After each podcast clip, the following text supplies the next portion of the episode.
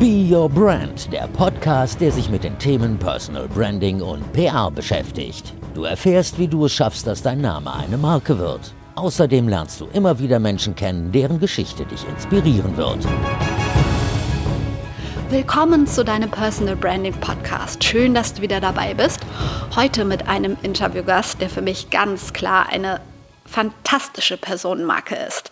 Ich durfte Mr. OMR Philipp Westermeier treffen.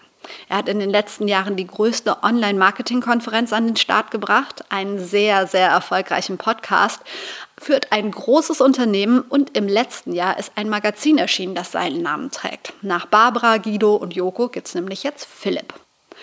Er schafft es super, sein Licht unter den Scheffel zu stellen, was ihn natürlich auch wieder total sympathisch macht. Er liebt, was er tut und möchte, dass es seinen Mitarbeitern auch so geht. Und das Gefühl hatte ich auf jeden Fall, als ich bei den Online-Marketing-Rockstars in Hamburg war. Starke, sichtbare Leute sollen nach vorne gehen. Das ist seine Devise und die lebt er. Hier gibt es nun einiges zu lernen. Viel Spaß mit Philipp Westermeier. Das ist so nette Mitarbeiter. Vielen Dank. Ja. ähm, fangen wir direkt an. Für alle, die dich nicht kennen. Wer ist Philipp Westermeier?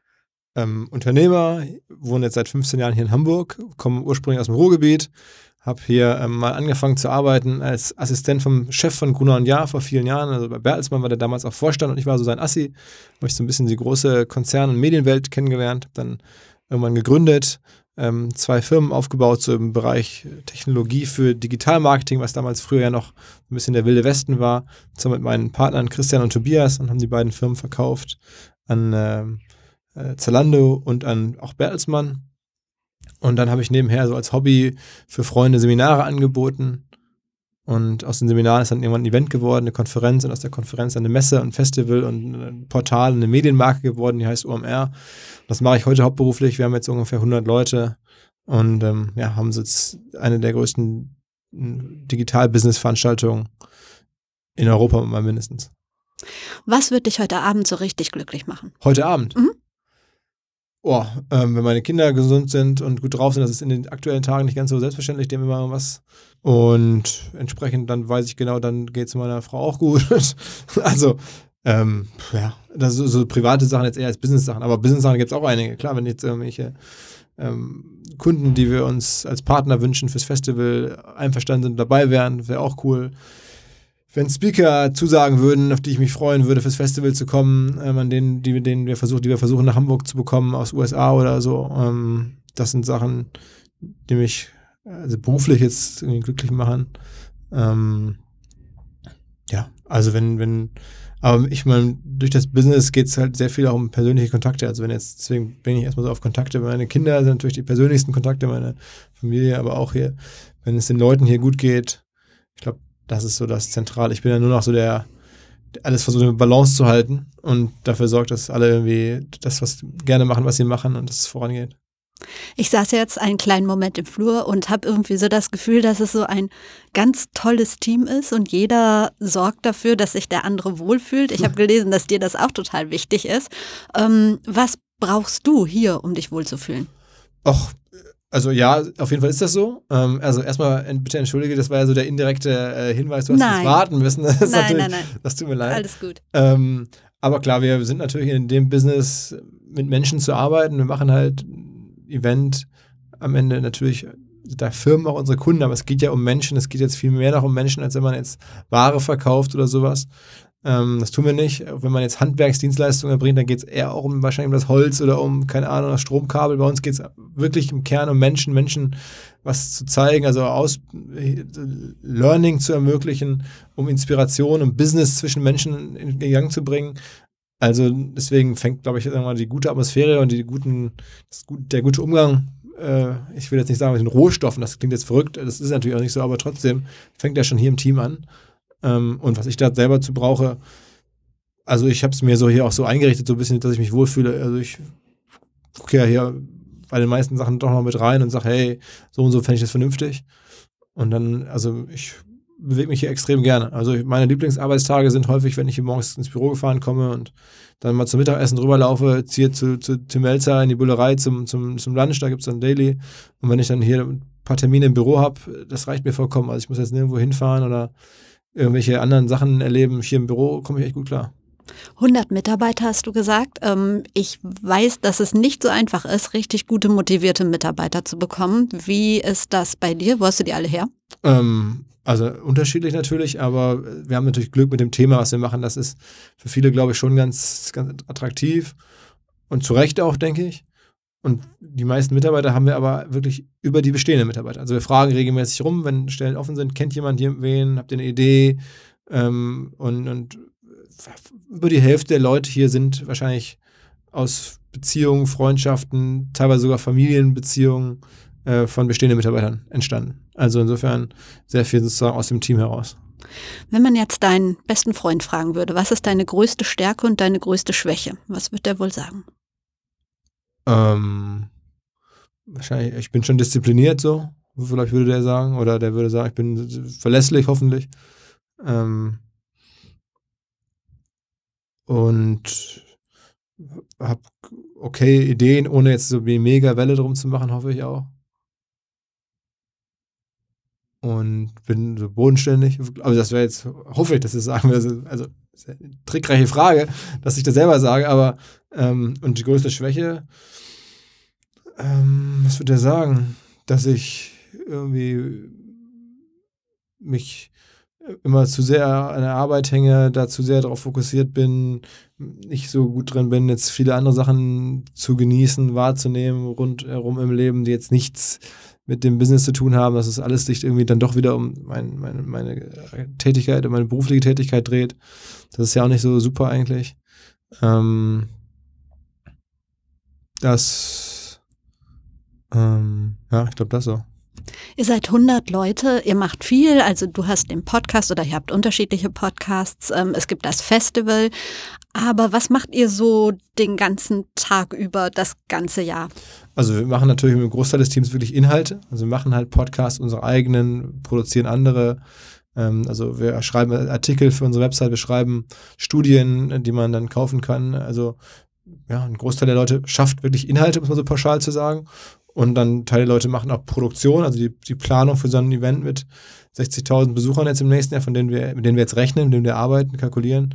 Ähm, das ist auf jeden Fall mindestens mal ein halbes Jahr Vorlauf und dann auch die Nachbearbeitung ist auch nochmal eine Weile. Also jetzt im Moment sind auch die, laufen die Vorbereitungen schon auf, auf, für das Event, produktionsseitig, salesseitig.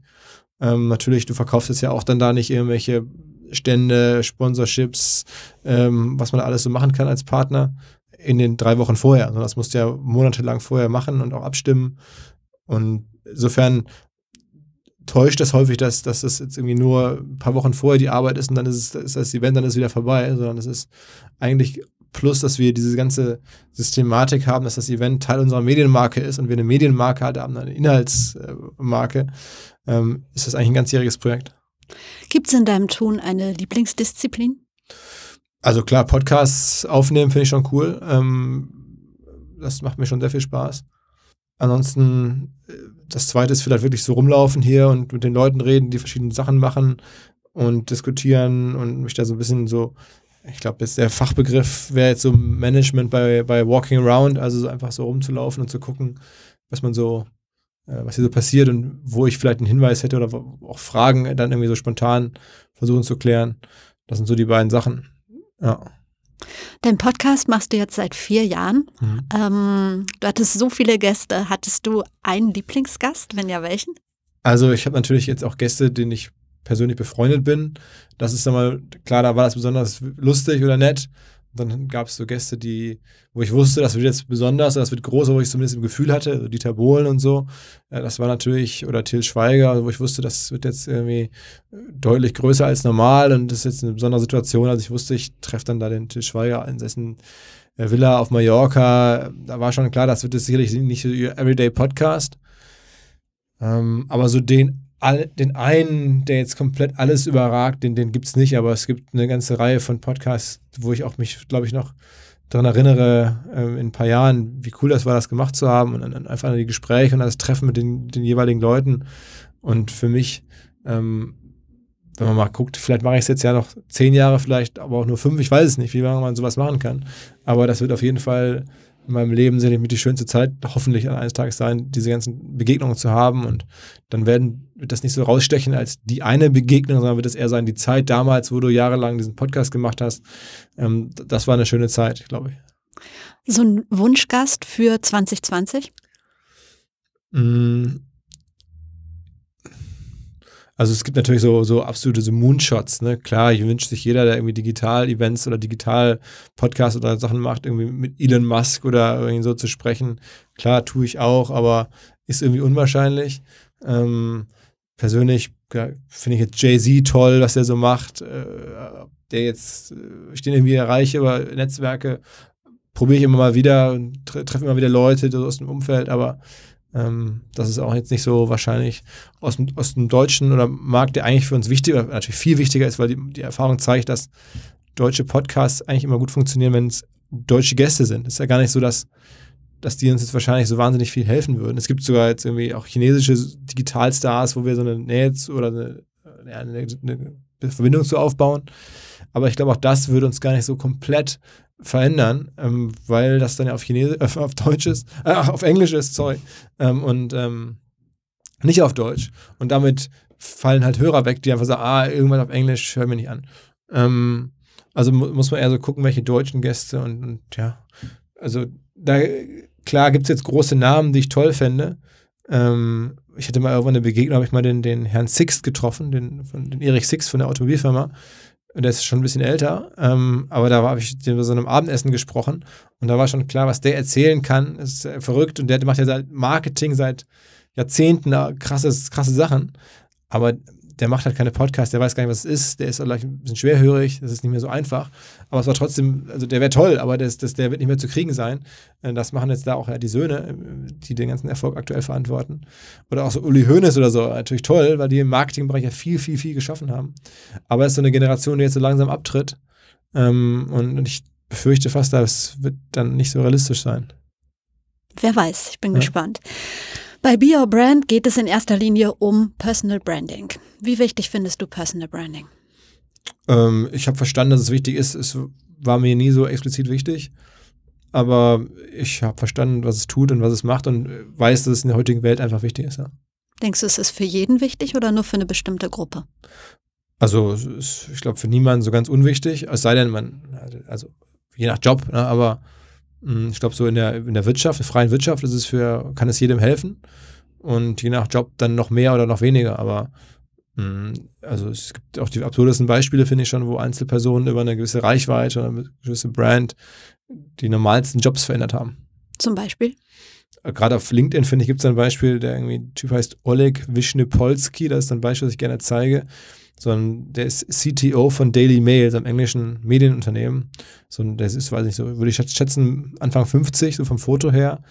Ganz normaler, englischer, russischstämmiger, scheinbar Typ. Ähm, und hat aber zwei Millionen Follower auf LinkedIn mit irgendwelchen Kalenderspruch-Videos und Kalenderspruch-Posts und zeigt halt, ich benutze ab und zu als Beispiel, wenn ich zeigen will, wie, wie krass LinkedIn gerade abgeht. Ähm, und der, wenn du, wenn dir halt zwei Millionen Menschen folgen, dann ist deine Welt eine andere, als wenn dir irgendwie niemand folgt. Und das zeigt halt, das ist, der ist einfach so ein wirklich ganz normaler Typ, CTO bei einem Verlagshaus oder ehemaligen Verlagshaus. Das ist nichts, der macht jetzt nicht irgendwelche Fachinhalte, sondern der macht Kalendersprüche im großen Maße, aber der kann halt echt Leute erreichen. Und das ist schon, schon krass zu sehen. Würdest du dich als Personal Brand bezeichnen?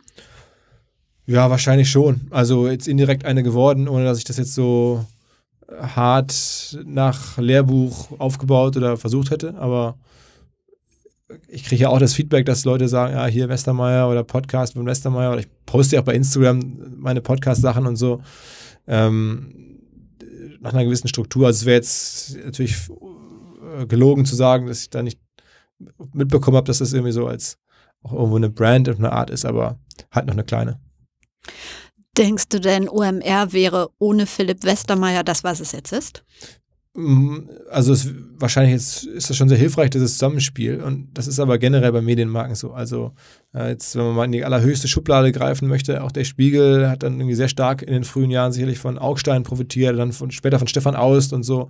Äh, der Stern von Henry Nunn, jetzt modernere Beispiele, gibt es Business Insider mit Henry Blodgett, äh, TechCrunch mit Michael Arrington. Also eine Medienmarke oder so, das sind wir ja am Ende auch. Ähm, dass es immer so, dass der Gründer da irgendwie eine Rolle spielt. Und jetzt habe ich bei OMR halt die Chance und, und die Rolle da. Ähm, wir sind jetzt nicht der Spiegel, logischerweise, aber ähm, in, in, unserer Dimension ist es dann halt meine Rolle. So, das ist schon so, ja. Es gibt ja Chefs, die das bei ihren Mitarbeitern gar nicht gerne sehen. Wie ist das hier? Gibt es neben Philipp Westermeier noch andere Personal Brands? Absolut. Also da gibt es die Freiheit, dass auf jeden Fall auch den Wunsch, dass das Leute werden. Ich glaube da halt eher an so ein Portfolio, an, an sag ich mal, Personal Brands aus starken Leuten, auch sichtbaren Leuten, als jetzt äh, als eine, als einen und, und, das ist der einzige. Ganz im Gegenteil. Ich würde das gerne auch weiter abgeben und es gibt jetzt auch Interviewanfragen, wo ich sage, das würde ich lieber, dass das ein Kollege macht und äh, weil es der sich damit besser auskennt. Da gibt es bei uns von bis. Also äh, uns derjenige, der sich mit Podcasts sehr gut auskennt und auch da jetzt immer mehr hoffentlich ähm, ins Licht tritt, ist Vincent Kittmann, äh, Konstantin Buhr, so die beiden Podcast-Chefs bei uns. Es gibt unsere Redaktion Roland Eisenbrand.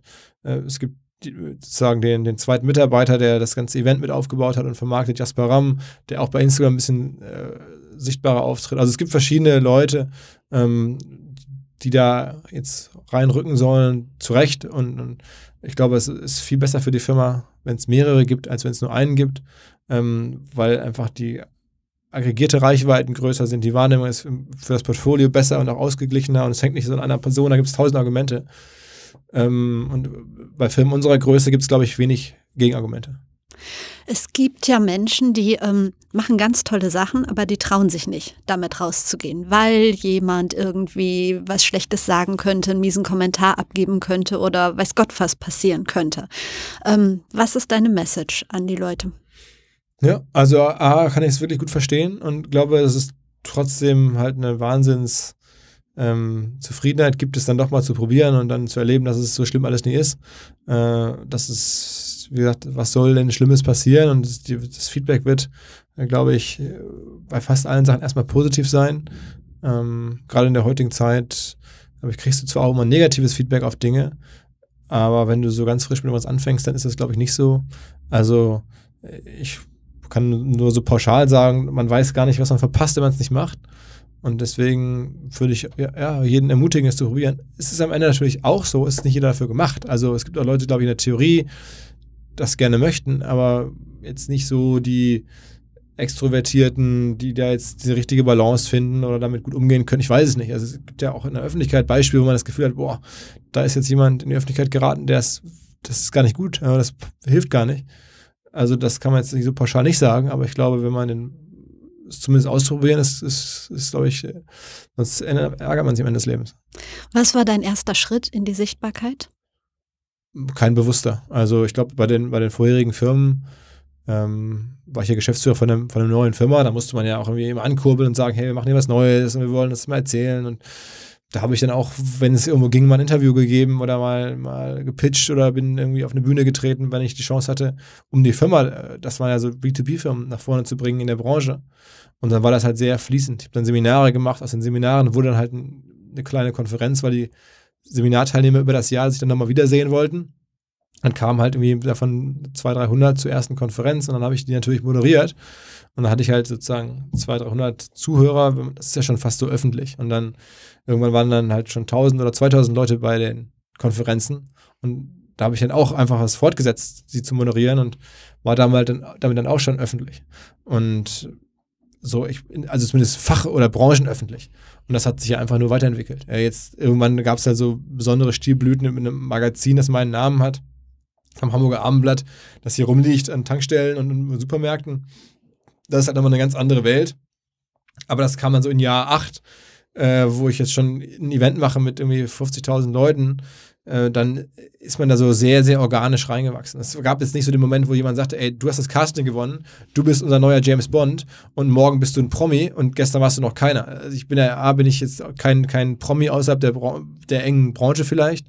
Ähm, da, sagen wir mal, im Marketingbereich, klar, da hat es jetzt eine gewisse Bekanntheit, aber darüber hinaus ja eigentlich wenig. Und ähm, äh, B war es halt keine äh, duale Entscheidung, also wie sagt man, so, so Entscheidung von heute auf morgen, sondern es ist über Jahre so entstanden. Das hört sich an, du sagst, ja, dann habe ich ein Seminar gegeben mit irgendwie 100 und dann waren es so und so viele, jetzt füllst du riesige Hallen, ähm, als würdest du das einfach mal so eben machen. Gibt es bei dir sowas wie Lampenfieber oder machst du das wirklich einfach mal alles so? Also durch dieses da organische Reinwachsen ist das relativ wenig Lampenfieber. Klar mache ich mir meine Gedanken vorher und habe da so ein bisschen so, ah, klappt das jetzt auch alles?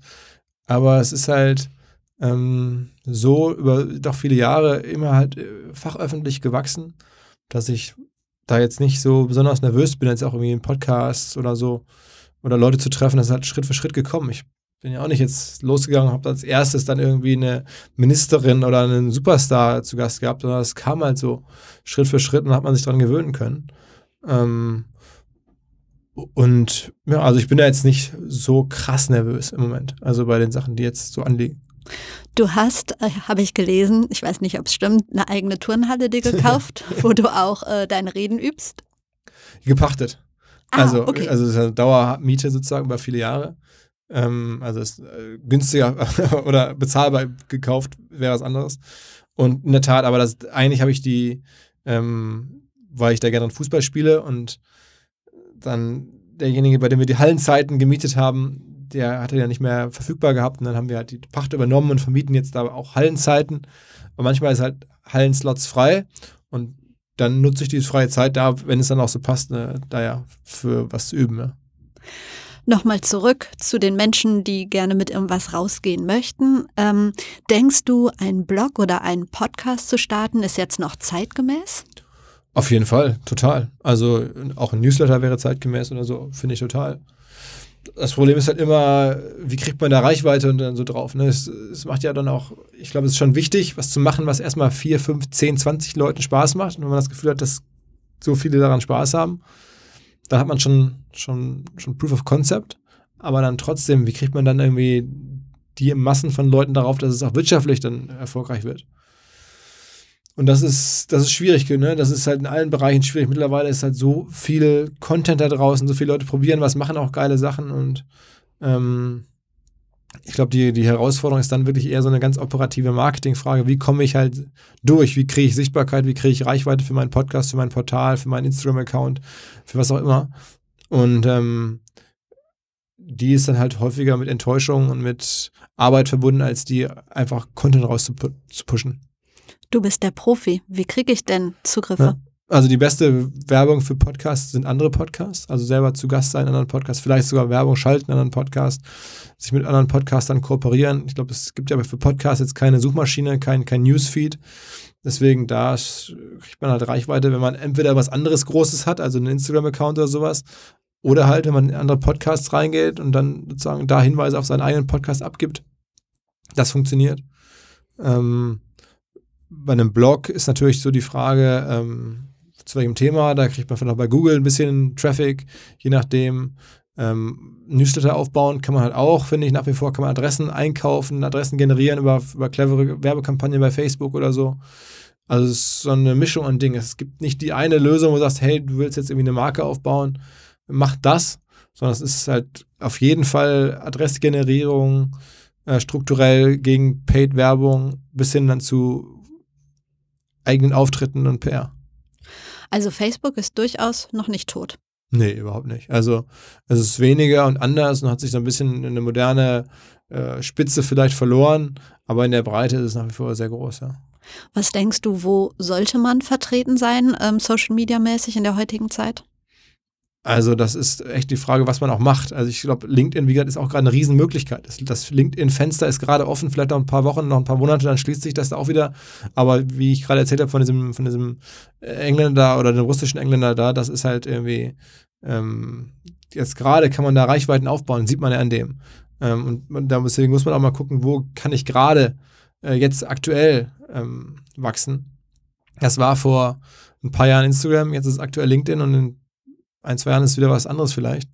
Ähm, aber ich glaube, man muss nicht alle bespielen, aber äh, im Businessbereich ist LinkedIn oder Xing schon, schon sinnvoll. Das ist, glaube ich, ähm, ja, je nachdem Twitter vielleicht sinnvoll. Da gibt es ja auch so absurde Sachen. Bei Twitter werden Leute groß, indem sie sich in Diskussionen mit anderen Leuten verstricken. Ja? Also, wo Leute bewusst Diskussionen und Streit vom Zaun brechen, um halt damit Reichweite zu, aufzubauen. Ne? Das, also man muss auch wissen darauf, was, was man Bock hat. Ähm, das ist nicht so mein Ding. Äh, aber ja, also ich glaube, jetzt, dass ich irgendwie sagen kann, eine Social Media Plattform macht überhaupt gar keinen Sinn mehr. Äh, das würde ich jetzt nicht sagen. Also vielleicht irgendwie StudiVZ, aber der Rest ist noch relevant. Was hältst du bei LinkedIn von diesen Leuten, die, also ich sage, sie spammen ein zu. Du kriegst so eine Pauschalmail, ähm, man will dir, was weiß ich, ein Coaching verkaufen, ein äh, Immobilien verkaufen, was auch immer, mindestens fünf am Tag. Ähm, findest du das clever, sowas rauszuschicken, oder? Mm. Also, sagen wir mal so, es, kaufmännisch betrachtet ist mir schon klar, dass die das häufig irgendwie, dass das irgendwie, irgendwie für die lohnt. Ne? Also, äh, ich glaube, für, für ganz viele ähm, schade das auch dann die Wahrnehmung oder ist das dann irgendwie erst ein negativer Effekt? Aber es gibt, glaube ich, auch Zielgruppen, die man gar nicht so im Blick hat, die das dann total interessant finden. Also ähm, ich hatte vor kurzem einen Podcast-Gast, der dann erzählte, auch wie viel so, so, so Mastermind-Gruppen oder irgendwelche Coachings über seine Plattform verkauft werden. Und da war ich total baff. Also, was es für, für große Kreise von Leuten gibt, die scheinbar so einen Kram auch kaufen. Und entsprechend macht es dann auch für andere da Sinn, die erreichen zu wollen und die anzusprechen. Das, das bringt schon irgendwas. Aber klar, die muss natürlich überlegen, ist der Trade-off vielleicht bei den ganzen anderen, die das alles mitbekommen und irgendwie nervig finden, nicht zu groß. Das ist dann auch so eine Geschmackssache. Aber also ich glaube, die meisten Leute, die bei LinkedIn rumspammen, da wissen schon einige, was sie tun äh, und sagen, das ist für mich kurzfristig äh, attraktive Kohle. Mache ich jetzt mal. Aber ja, ist halt die Frage, wo man hin will, ne? Ja. Ähm, wer ist denn für dich außerhalb des Beispiels, was du gerade bei LinkedIn genannt hast, ähm, eine Personal Brand? Und was beeindruckt dich daran? Naja, so auf Weltniveau ist Elon Musk irgendwie eine Brand, ist Jay-Z eine Brand, ist äh, verschiedene Rapper haben es geschafft, finde ich, sich unabhängig von der Musik zu Brands zu machen in den USA, ähm, die ich interessant finde. Sportler, LeBron James ist eine, oder ist eine, also auch jetzt so ehrlicherweise Dirk Nowitzki, obwohl er das gar nicht wollte, aber was der jetzt auch für eine, für eine Marktwert hat über seine Erfolge, der ist ja viel mehr als ein Basketballer und auch ähm, für was der steht, was der auch, sagen wir mal, für für Deutschland, für eine Botschafterleistung quasi in den USA vollbracht hat und so. Das sind, das sind schon Sachen, wo ich sage, wow, finde ich sehr beeindruckend. Ähm, und, und, da gibt es wirklich viele mittlerweile. Also bisschen schade, in deutschen Konzernen gibt es nicht so viele. Matthias Döpfner sicherlich bei Axel Springer, der das auch ähm, sehr stark schafft und macht. Aber so ein bisschen so in der, in der Welt der DAX-Konzerne sind halt viele Vorstände sehr zurückhaltend ähm, und ist nicht so sehen diesen, diesen Mehrwert scheinbar nicht oder haben den, den Wunsch nicht oder das Umfeld nicht oder wie auch immer. Aber auch in den USA ist natürlich irgendwie Jeff Bezos äh, ist irgendwie dabei oder hat sich eine, zu einer Brand gebaut. Also ähm, es, da gibt es schon einige. Vielleicht haben viele auch Angst vor den Konsequenzen oder einem Shitstorm.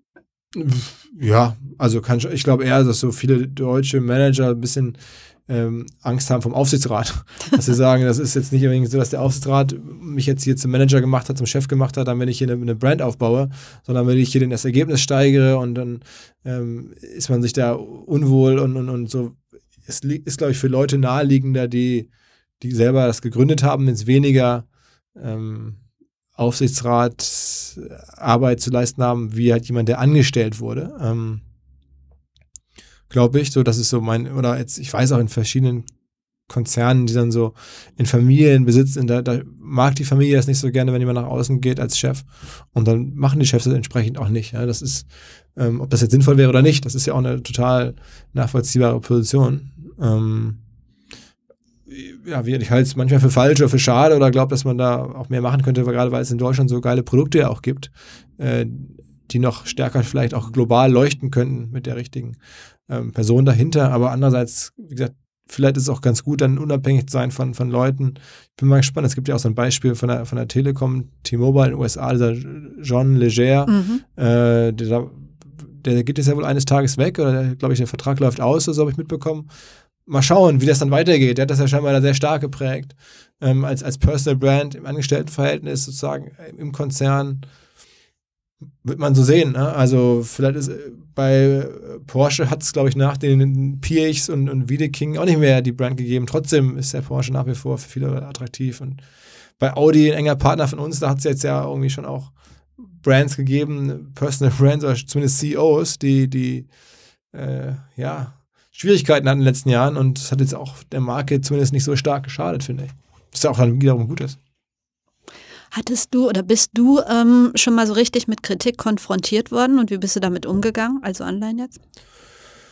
Ja, also jetzt nicht, also da gibt es natürlich viel, viel, viel dramatischere Beispiele. Das äh, bei mir, das, was war denn das, das nachhaltigste war, glaube ich, als wir mal ähm, bei einer Veranstaltung ähm, nicht den DJ da hatten, den wir angekündigt haben. Und dann haben wir so einen äh, Kumpel kostümiert und aus, eigentlich aus Gag gemeint als den DJ hingestellt. Ähm, und da war ich dann nachher sogar bei Bild.de als Partybetrüger des Jahres, ja, in einer bewussten, aus meiner Sicht bewussten äh, Falschdarstellung, weil ja, das war keine B2C-Party, niemand hat sich Tickets gekauft wegen dieses DJs, sondern es haben halt Firmen für die Party bezahlt, ohne zu wissen, wer ob der DJ sein würde. Wir wollten das einfach als, um es besonders gut zu machen, da so ein DJ positionieren, aber ähm, im Nachhinein kam es dann so raus, als wenn ich da jetzt hunderte von Leuten in die Irre geführt hätte und Tickets abgetrotzt hätte und dann nachher den falschen DJ hingeliefert hätte. Das war so in der Form nicht so.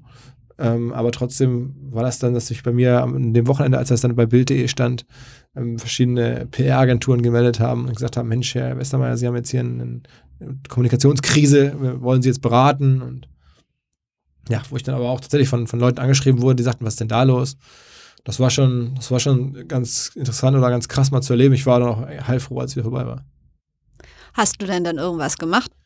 Ich habe, doch, ich habe also erstmal das natürlich erklärt, so, ein Video gemacht. Damit fing es eigentlich alles an, dass ich das auch noch öffentlich erklärt habe, dass wir das falsch gemacht haben, dass ich die Ticket zurückerstatte, trotz allem und so.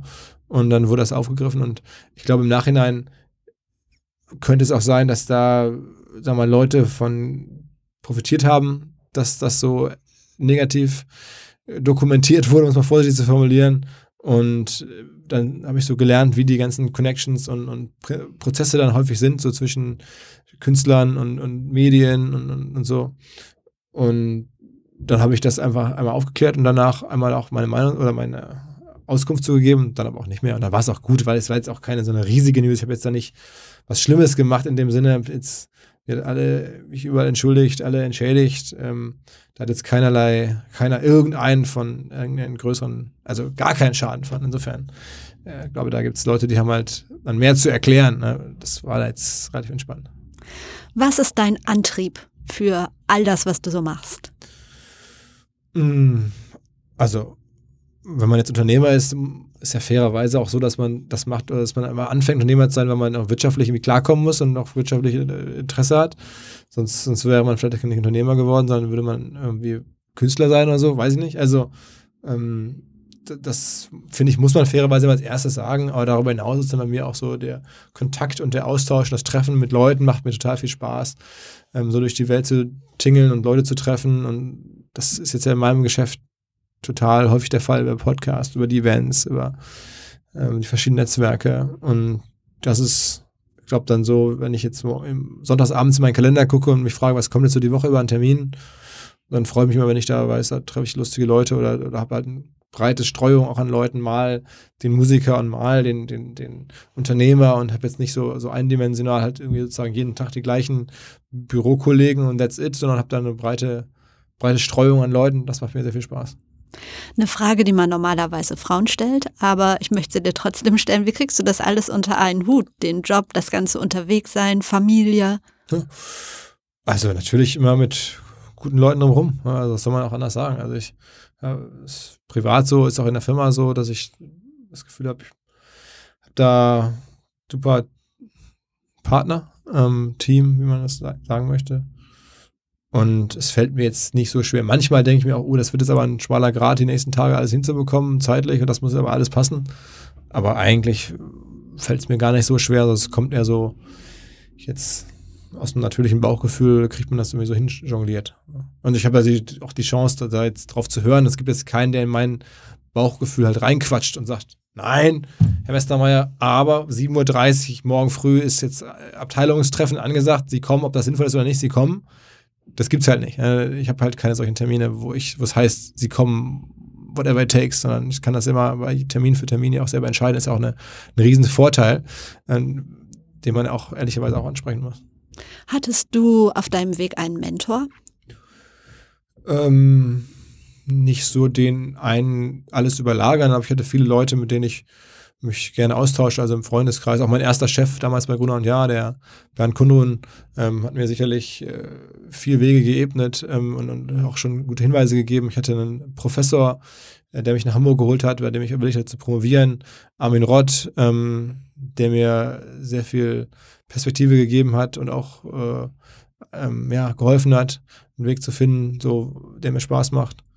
Ähm, und jetzt habe ich halt, das sind auch jetzt mittlerweile beides, kann man sagen, wie Freunde geworden. Äh, und ähm, ja, habe ein, zwei weitere Freunde, so, aber jetzt nicht so diesen Ziehvater oder diesen Typen, der jetzt einem, ja, also nichts jetzt komplett life-changing, nur alleine der Begegnung, aber so eine Reihe von Begegnungen vielleicht. Viele erfolgreiche Leute haben ja in ihrem Leben auch bestimmte Rituale. Morgens um fünf aufstehen und meditieren, laufen gehen, keine Ahnung. Gibt es bei dir sowas? Fußball? Nee, also ich mache klar, ich mache Sport, aber ich, also ich bin jetzt echt nicht so der Typ, der da so die großen Lifehacks oder so, so, so hat. Ich mache das meiste so auch in meinem Bauchgefühl, nach einem, sagen wir mal, gesunden Menschenverstand. Und jetzt gar nicht so, so richtig strukturiert, ähm, äh, muss man sagen. Aber also ja, also es gibt jetzt nicht diesen, diese eine Strategie. Ich, manchmal denke ich, das jetzt klingt jetzt ein bisschen lapidar, aber wie viel natürlich auch Leute ähm, häufig an, an, Energie und so ver verlieren oder an Zeit verlieren, wenn halt Sachen schieflaufen, wenn man länger krank wird, wenn man sich fast verletzt am Sport regelmäßig, wenn man, keine Ahnung, wenn man sein Handy heute verliert, hat man schon zwei, drei Tage wieder verloren irgendwie an produktiver Arbeit. Ähm, und das, da bin ich Gott sei Dank gut durch mein Leben gekommen. Ich habe mir noch nie schlimmer was gebrochen hatte mal ein Bänderriss, das war alles, habe irgendwie relativ stabile Beziehungen, habe jetzt nicht irgendwie die Ehen oder, oder ganz großen äh, Skandale, weswegen ja auch viele dann viel Zeit verlieren und so oder, oder viel, viel Energie in andere Sachen fließen. Das, das kann ich mir schon vorstellen, aber es ist mir Gott sei Dank äh, noch nicht so passiert. Und das ist vielleicht sozusagen passiv gesehen das Einzige, aber aktiv habe ich jetzt irgendwie nichts. Wie schnell lässt du dich von Social Media ablenken?